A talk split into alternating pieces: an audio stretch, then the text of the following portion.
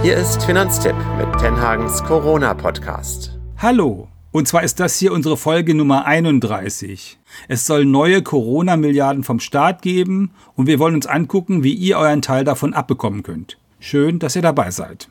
Wir, das sind Finanztipp Geldanlage-Redakteur Henrik Burs und Hermann Josef Tenhagen. Ja, hallo auch von mir. Wir haben uns schon ganz viele PDF-Seiten aus Dokumenten durchgelesen und äh, das immer vor dem Hintergrund äh, der Frage, wie ihr denn euren Teil von diesem Corona-Kuchen abbekommen könnt wenn es euch wegen der Pandemie und auch wegen der Entscheidungen, die da politisch dran hingen, wirtschaftlich dreckig geht. Genau, ähm, und der größte Topf, der da zu verteilen ist, ist der mit der Mehrwertsteuer. Also die Mehrwertsteuer soll ja für ein halbes Jahr sozusagen gesenkt werden für Überlebensprodukte wie Milch und äh, Lebensmittel um zwei Prozent von sieben auf fünf Prozent und für alles andere von 19 auf 16 Prozent. Das ist dann zum Beispiel die Handwerkerrechnung, aber auch der Gebrauchtwagen, die äh, Gucci-Tasche oder im Laden alles das, was nicht für überlebenswichtig gehalten wird vom Gesetzgeber.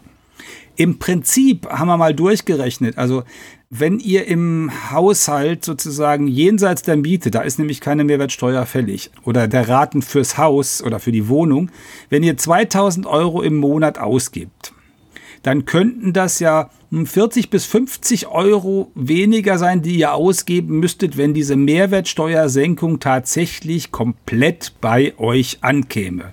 Ja, aber das ist genau schon die, die spannende Frage, wenn das Wörtchen wendig wäre. Genau, also wenn das Wörtchen wendig wäre, ist in der Tat hier die große Frage weil äh, zum Beispiel heute Morgen habe ich ein bisschen durchgesurft und auf der Homepage äh, der Buchhändler, also da gibt es des Buchhändlerverbandes, Börsenverein heißt das, da gibt es dann gleich Reaktionen dazu, weil natürlich Bücher äh, sind äh, als lebenswichtig eingestuft, also normalerweise 7% Mehrwertsteuer, jetzt 5%, aber die haben ja hinten einen Preis drauf gedruckt und äh, eigentlich auch einen Festpreis eine Buchpreisbindung. Und die Buchhändler sind natürlich der Meinung, sie müssten das nicht weitergeben. Die Buchpreisbindung, genau. Nun kann man das seinem Buchhändler an der Ecke ja durchaus gönnen, die 2% davon, aber der größte Buchhändler in Deutschland ist Amazon. Und für die ist das nicht irgendwie ein Klinkerlitzbetrag, sondern für die werden das einige, wahrscheinlich zig Millionen sein, die zusätzlich bei ihnen in der Kasse ankommen. Und ob wir das wollen, also das muss man ja nicht wollen. Ne? Also da kann man ja gucken, ob, ob man mit denen, äh, also ob man da nicht nochmal eine Änderung hinbekommt. Andererseits Lidl, also die Supermarktkette hat schon mal angekündigt, dass sie das erstmal komplett weitergeben will. Also dass tatsächlich bei Lidl jetzt die Preise deutlich niedriger werden sollen wegen dieser Mehrwertsteuerabsenkung, wenn sie denn kommt. Also die ist ja jetzt angekündigt, aber ein Gesetz gibt es natürlich noch nicht. Ja, und das äh, Spannende, das habe ich jetzt auch auf Twitter gelesen, ähm, dass es natürlich oft auch Missverständnisse gibt, weil es nicht so ganz einfach nachzuvollziehen ist, was genau Mehrwertsteuer eigentlich heißt. Also erstmal die Preise machen ja wirklich, wie du gesagt hast, die Händler selbst, also mit wenigen Ausnahmen vielleicht, wenn es Buchpreisbindung gibt, ist das was anderes, aber ansonsten kann natürlich das Restaurant, der Kiosk, äh, was weiß ich, der äh, Supermarktbetreiber sagen, ich möchte aber so und so viel Euro von dir, lieber Kunde, haben. Das, was festgelegt ist, ist halt der Anteil der Steuer, die dann davon äh, abgeht. Und unter Umständen wird halt diese Differenz dann eben in dessen Kassen bleiben. Und wahrscheinlich wird es so sein, Hermann, da wo viel Konkurrenz ist, wo Kunden äh, möglicherweise abwandern, da sinken die Preise vielleicht, da wird es dann weitergegeben. Und bei Bereichen, die jetzt nicht so im Wettbewerb äh, stehen, äh, die das nicht nötig haben, also vielleicht auch das Hotel ähm, jetzt auf Sylt, wo sowieso im Moment ganz, ganz viele Leute hinwollen, die geben es dann nicht weiter. Genau, also davon muss man ausgehen. Da, wo Konkurrenz ist und auch da, wo ich den Preis vergleichen kann. Also Butter kaufe ich regelmäßig, da habe ich eine Idee, ob das jetzt billiger geworden ist. Ehrlich gesagt, äh, wenn man irgendwas sozusagen eine Handtasche oder ein Portemonnaie kauft, ein teureres, da weiß man ja gar nicht, ob der Preis zwischen Mai und sagen wir mal September jetzt tatsächlich zurückgegangen ist wegen der Mehrwertsteuer. Aber das ist so, das sind so die klassischen Dinge. Also da werden wir darauf achten müssen, dass wir da unseren Anteil bekommen. Es gibt da historisch, also Mehrwertsteuer Senkung gibt es nicht so oft. Deswegen gibt es auch wenig äh, Studien dazu, wie sich das denn ausgewirkt hat. Aber zwei Dinge gibt es schon. Einmal gibt es eine Studie aus Großbritannien, die haben nämlich während der Finanzkrise 2008, 2009 das schon mal ausprobiert mit dem Senken der Mehrwertsteuer. Damals für 13 Monate. Und da gibt es eine Studie, die sagt, ja, am Anfang haben die Händler durchaus die Preise gesenkt, um das irgendwie auch weiterzugeben, weil die Kunden ja darauf geachtet haben und gesagt haben, kommt das jetzt eigentlich überhaupt bei uns an? Und nach einigen Monaten haben sie dann die Preise wieder raufgesetzt. Also wir müssen Ach, okay. da die ganze Zeit überkämpfen, damit wir unseren Anteil bekommen. Und das Zweite, was ganz lustig ist, im letzten Jahr gab es eine heftige Debatte darüber, warum für Tampons eigentlich 19% Mehrwertsteuer, also der hohe Satz, fällig ist. Ja. Das ist doch lebenswichtig, müsste billiger werden. Hat der Gesetzgeber dann auch gemacht. Also seit Januar ist 7% und jetzt demnächst also 5%. Und tatsächlich bei den Tampons sind die Preise auch runtergegangen sagt das Statistische Bundesamt. Aber da ist es natürlich auch so, dass weil es so eine große politische Auseinandersetzung darum gab, der Blick auf die Preise für Tampons geschärft war, sowohl bei den Konsumenten als auch bei, bei Journalisten, die da häufiger mal drauf geguckt haben, anders als bei anderen Produkten vielleicht. Ja, oder denken wir mal an die Fahrkarten der Bahn. Äh, die haben ja eine Umgruppierung gemacht, eben auch von diesem höheren Preis, äh, also von dem höheren Steuersatz von 19 auf 7 ähm, für den Fernverkehr. Und da war natürlich die Besonderheit, die Bahn gehört einfach mal komplett äh, dem Staat. Also der konnte natürlich dann auch sagen, hier bitteschön, das ist ja der politische Sinn der Sache, gebt es komplett weiter. Das ist dann eben auch passiert. Aber wo ich noch beim Thema Mehrwertsteuer dran denken muss, es gibt ja dann oder wird mit Sicherheit auch wieder so Werbesprüche geben, wo man sich auch, glaube ich, nicht von Kirre machen lassen sollte. Vor allen Dingen Elektrohändler machen das ganz gerne. Wir schenken ihnen die Mehrwertsteuer. Äh, das ist rein rechtlich natürlich auch Quatsch. Also die müssen sie ja trotzdem zahlen. Was die meinen ist, wir geben einen Rabatt, der ungefähr so aussieht wie die Mehrwertsteuer. Und auch da müssten wir als Kunden dann genau vergleichen, ist denn das wirklich ein Schnäppchen? Wird denn da verglichen mit irgendeinem alten Preis, den es sowieso seit Ewigkeiten nicht mehr gegeben hat? Genau, und eigentlich ist das so, die Regierung appelliert an unsere Geiz ist geil Mentalität, damit wir das Geld auch bekommen und nicht die Händler. Ja, eben. Und da muss man sich genau überlegen, wie ist denn das bei, ähm, bei Dingen, die ich quasi regelmäßig bezahle, die ich abonniere, also wirklich wie ein Zeitungsabo oder wie ähm, meine Fitnessclub-Mitgliedschaft, da muss jeweils der Anbieter ja auch Mehrwertsteuer drauf zahlen. Wird das denn jetzt wohl auch billiger? Auch eine gute Frage. Ich bin mal gespannt, wie das mit den Abos ist, die ich so habe und auch wie das mit meinem Fitnessclub ist. Ob der jetzt, nachdem er ja endlich wieder aufmachen darf und sozusagen jetzt aber weniger Mehrwertsteuer abführen muss, ob der mir dann einen Teil wiedergibt hm. oder ob ich da jetzt zwei Handtücher extra bekomme oder was auch immer, um das ein Stück auszugleichen. Also solche Versuche wird es ja natürlich auch geben. Die kann man dann, wenn man den Händler oder den Anbieter mag, gut finden oder man kann sich wahlweise ärgern, wenn man das eben nicht mag. Aber es gibt eine Geschichte, die ist ganz wichtig jetzt. Also da geht es dann auch richtig um richtig viel Geld. Alle Leute, die diesen Sommer geplant haben, irgendwas von Handwerkern machen zu lassen. Ne? Bei denen gilt ja auch normalerweise 19 Prozent, künftig 16 Prozent. Wichtig dafür ist, wenn das tatsächlich ab 1. Juli gelten soll, dann muss die Rechnung natürlich am 1. Juli oder später gestellt werden und nicht vorher. Und ihr müsst das auch erst dann bezahlen oder ihr könnt das erst dann bezahlen. Und dann könntet ihr möglicherweise vom neuen Mehrwertsteuersatz profitieren. Für den Händler ist es egal, der muss es ja sowieso abführen. Und für euch bedeutet das dann zweieinhalb Prozent weniger. Also statt äh, 119, 116. Und das ist dann im Zweifel, wenn es eine Handwerkerrechnung von 10.000 Euro ist, da kommt dann ganz schön was zusammen. Das sind 200 Euro, nee, mehr als 200 Euro, die, die ihr da sparen könnt. Ja, stimmt. Und gerade bei Handwerkerrechnungen sieht man ja auch immer ganz schön Netto- und Bruttopreis nochmal äh, gegenüber. Also irgendwie Netto-Lohn für eine Arbeitsstunde und so. Da kann man das ja echt ganz gut vergleichen. Genau. Jetzt hat uns auch übrigens zum Thema regelmäßige Zahlung noch Arnulf eine Mail geschickt und fragt, äh, kann man wegen der Steuersenkung eine Preissenkung für bereits bezahlte Abos ähm, fordern? Ich fürchte, den äh, Zahn muss man ihm ziehen, denn wenn es schon bezahlt ist, heißt das ja eben auch, dass die Rechnung schon ähm, gestellt wurde und dann ist der alte Steuersatz drauf. Ne? Ja, ja, genau. Und dann muss der Anbieter wahrscheinlich auch den alten Steuersatz bezahlen. Also von daher würde ich mal sagen, nee, da, da, da geht nichts. Also es ist schon wichtig mit dem Stichtag. Die Kanzlerin hat ja gestern Abend, also Donnerstagabend, angekündigt auch, dass man auf jeden Fall versuchen will, dieses Gesetz bis zur Sommerpause durch den Bundestag zu bringen, damit wir auch wirklich was davon haben. Weil wenn die jetzt da irgendwie äh, sich verhaken und nicht fertig werden, das gilt alles natürlich erst, wenn das Gesetz oder die Gesetze zu dem Konjunkturpaket durch den Bundestag durch sind. Dann sind wir mal gespannt. Hoffentlich klappt es dann bis dahin. Übrigens ein Punkt auch noch, die, ähm, weil wir gerade über Gastronomie natürlich auch gesprochen haben und wir jetzt gerade im Sommer auch mal wieder gerne draußen sitzen und äh, da was essen.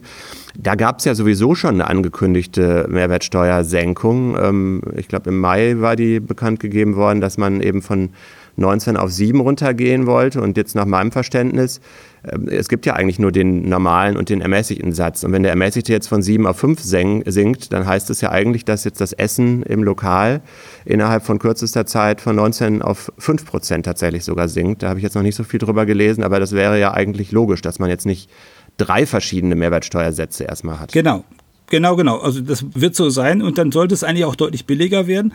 Aber wir wissen ja, die Wirte haben echt gelitten. Äh, ja. Also da ist man vielleicht am ehesten noch großzügig und sagt, ist ja sowieso nur für ein halbes Jahr, nehmt das mal mit. Ja, und die dürfen ja auch nicht so viele Gäste bewerten wegen Abstandsregeln genau, und genau. so. Also ich weiß nicht, da sollte man vielleicht ein bisschen großzügiger sein. Eine andere Sache ist bei ganz großen Ausgaben wie einem Auto. Bei ganz großen Ausgaben mit, wie einem Auto, da gilt natürlich auch die Mehrwertsteuer. Da müsst ihr auch 19 Prozent, respektive dann 16 Prozent zahlen, also den Autokauf, auch den Gebrauchtautokauf in das zweite Halbjahr zu legen, wenn ihr eins kaufen wollt oder müsst. Das ist sicherlich vernünftig. Ganz wichtig auch der Hinweis, es geht ja dann immer um diese Neuwagenprämie hier und hot und da und dort. Mhm. Zwei Drittel aller Neuwagen werden von Firmen gekauft. Also private Käufe von Neuwagen sind gar nicht äh, die Regel, aber private Käufe von Gebrauchtwagen natürlich sehr. Und natürlich bei dem Gebrauchtwagenkauf gibt auch diese Mehrwertsteuer im Normalfall. Also wenn ihr das beim Händler kauft und da könnt ihr natürlich jetzt durch die 16 Prozent statt der 19 Prozent ordentlich sparen. Und wenn ihr doch einen Neuwagen kauft und vielleicht so ein E-Auto im Kopf gehabt habt. Also für alle diejenigen, denen es finanziell ganz gut geht und die denken, ach, das ist jetzt die nächste Karre soll vernünftig sein und die soll sozusagen auch ökologisch sein. Ich probiere das mal mit dem E-Auto. Da ist natürlich das, was die Regierung in das Programm reingeschrieben hat, tatsächlich interessant.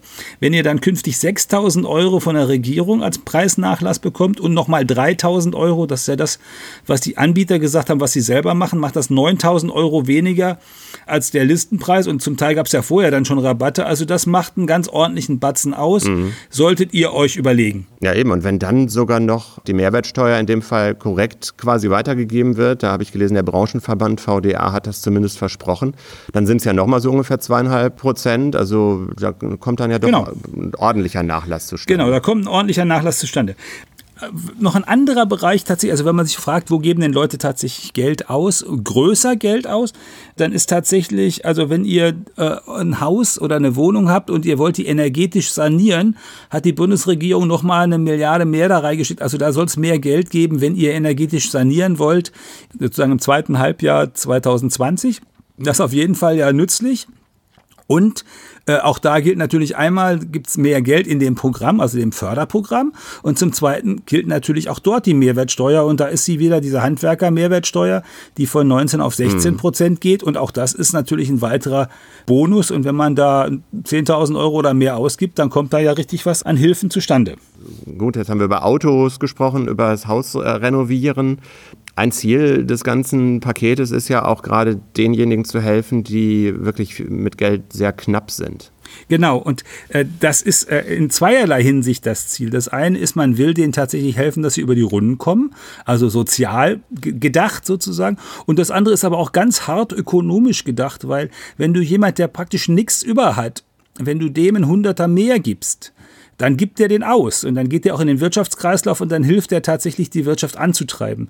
Wenn du jemand, der ganz viel hat, ein Hunderter mehr gibst, dann spart er 30 Prozent davon oder 40 Prozent sogar und gibt das nicht mhm. aus und das funktioniert nicht so gut. Deswegen ist es in solchen Krisenzeiten immer gut, den Leuten mehr Geld in die Tasche zu geben, die eigentlich nichts über haben, weil die das tatsächlich gleich wieder auf den Markt tragen und ausgeben. Und in dem Sinne hat die Regierung auch eine Menge in das Programm reingeschrieben. Also das erste ist mal die Grundsicherung. Wenn ihr denn ähm, sozusagen wegen Kurzarbeit oder weil ihr bei einer Firma arbeitet, die gar nicht mehr arbeiten kann oder weil euch selber so eine kleine Firma gehört, wenn ihr in die, in die Grundsicherung reinrutscht, dann geht das im Augenblick deutlich einfacher. Ihr müsst nämlich nicht äh, die klassische Vermögensprüfung machen. Das heißt, ihr dürft tatsächlich auch noch 60.000 Euro ungefähr auf dem Konto haben, bevor die euch fragen, ob ihr das nicht erst aufbrauchen wollt.